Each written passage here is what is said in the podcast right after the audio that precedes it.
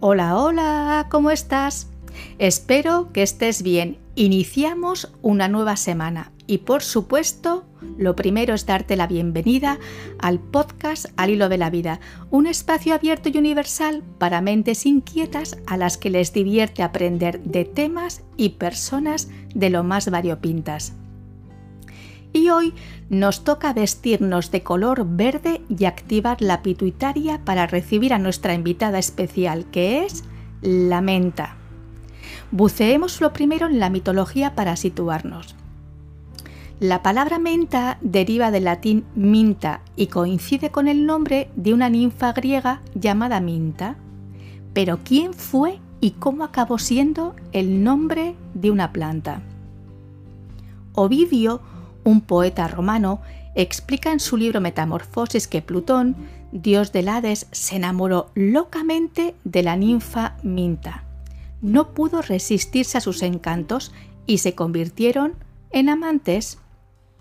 Pero claro, a Plutón se le pasó por alto un pequeño detalle, y es que estaba casado con Proserpina, la reina del inframundo, y que a esta no le iba a gustar mucho la idea.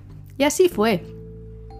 Proserpina, ni corta ni perezosa, decidió culpar de la infidelidad de su marido directamente a la ninfa Minta y convertirla en un vegetal. Ni se le pasó por la cabeza pensar que quizá estuviese casada con un Plutón verbenero. Juegos de palabras aparte. Plutón se quedó muy afectado y como muestra de su amor decidió dotar a la planta de ese olor tan particular que reúne el frescor de la menta con el calor de la pasión. Por si no fuera suficiente para Minta, la diosa de la tierra Demeter la condenó a no tener ningún fruto como castigo a su seducción. Ya en un texto médico del antiguo Egipto que data del año 1550 a.C., documentado en el papiro Evers, que es uno de los más antiguos tratados médicos conocidos, mencionaba las propiedades de la menta para las dolencias estomacales. Este papiro, a modo de curiosidad, tiene una longitud de más de 20 metros y recoge más de 700 sustancias extraídas del mundo vegetal, fue descubierto entre los restos de una momia en la tumba de Asasif en Luxor por Edwin Smith en 1862 y está en la Biblioteca Universitaria de Leipzig.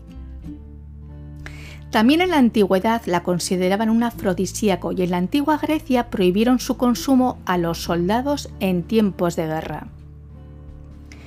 El valor de la menta fue en aumento hasta que llegó a utilizarse incluso como moneda en el antiguo Egipto y de ahí que uno de los significados de la palabra inglesa mint sea acuñar. Pero ahora vayamos a sus propiedades y beneficios que son numerosos. Momento de mentalizarnos. El hábitat más apto para que crezca esta planta es en zonas sombreadas, protegidas del viento, con mucha humedad y con un suelo rico en cal. De tipos de menta hay bastantes especies, aunque la más común es la menta piperita, aunque también hay que destacar la menta verde de Marruecos, la hierbabuena, el poleo europeo, entre otros. Pero vamos a ver, ¿qué le hace tan especial a esta planta? De hecho, no solamente se utiliza para la medicina, sino que está muy presente en la gastronomía, cosmética, licorería y dulces. Que levante la mano quien no haya probado alguna vez las pastillas mentoladas o haya sucumbido a un bastón, caramelo o chicle con sabor a menta. Es indudable el frescor que deja gracias a su alto contenido en mentol. De hecho, Atención, la receta más antigua del mundo data del siglo IV y los ingredientes de la pasta de dientes eran menta, sal de roca, flores de iris secas y granos de pimienta machacado. Pero ahí no queda la cosa, porque es también antiinflamatoria, descongestionante, antigripal y muy valorada en la medicina ayurvédica, calmante, relajante de la musculatura y de los calambres menstruales, anticoagulante, digestiva, muy, muy utilizada en infusiones y expectorante. Hay investigaciones que apuntan a que la menta tiene enzimas que ayudan a combatir las células cancerígenas. Y también hay otros estudios recientes que están viendo cómo incide el mentol en la pérdida de peso. De ahí que muchas cremas adelgazantes hayan incorporado este componente.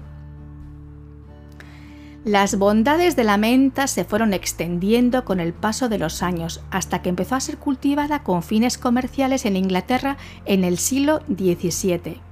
De hecho, en Mitcham, Inglaterra, se produce la esencia de menta más valorada del mundo.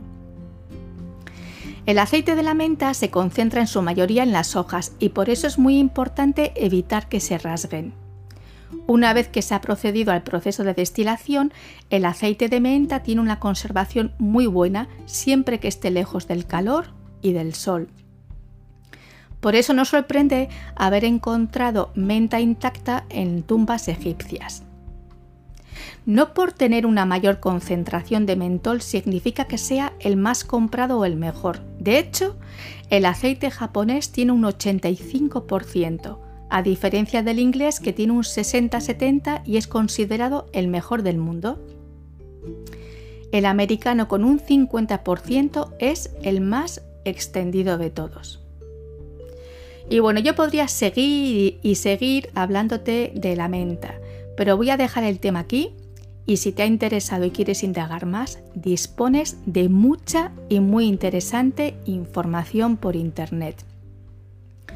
Ha sido cuanto menos un podcast refrescante, ¿sí o no?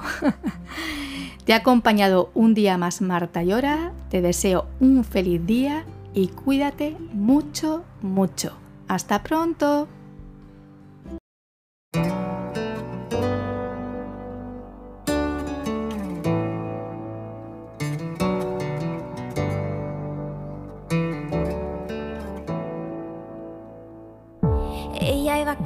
Caminando sola por la calle, pensando, Dios, qué complicado es esto del amor.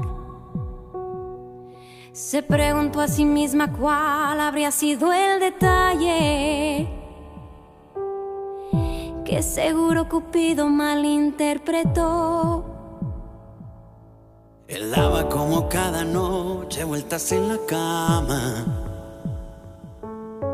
Sonó de pronto una canción romántica en la radio.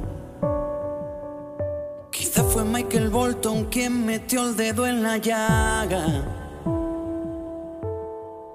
Y como le faltaba el sueño fue a buscarlo.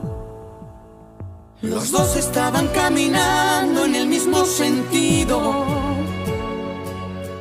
Y no hablo de la dirección errante de sus pasos la miró y ella contestó con un suspiro.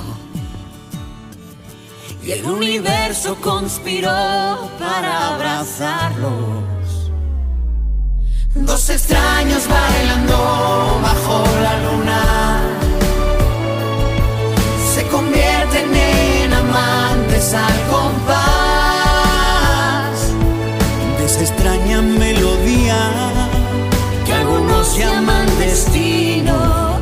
otros prefieren llamar casualidad.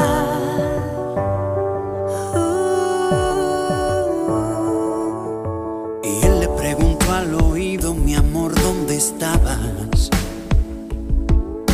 Durante todo el tiempo que yo tanto te busqué.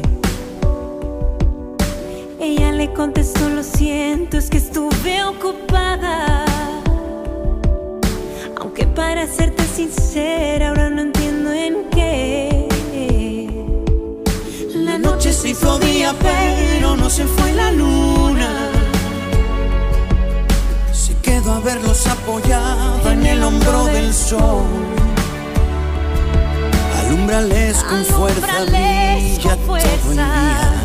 Todo el día. Y cuando llegue la noche yo sellaré su pasión. Dos extraños bailando bajo la luna se convierten en amantes al compás de esta extraña melodía que algunos llaman destino y otros prefieren llamar casualidad.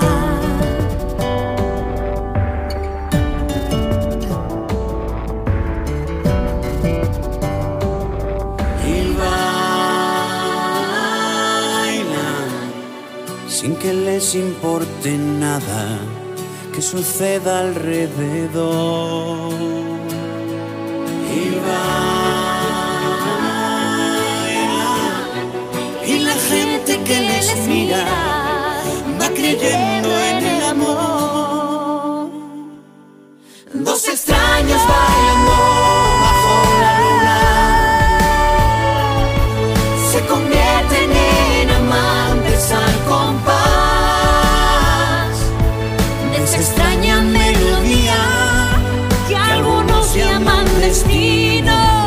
y otros prefieren llamar casualidad.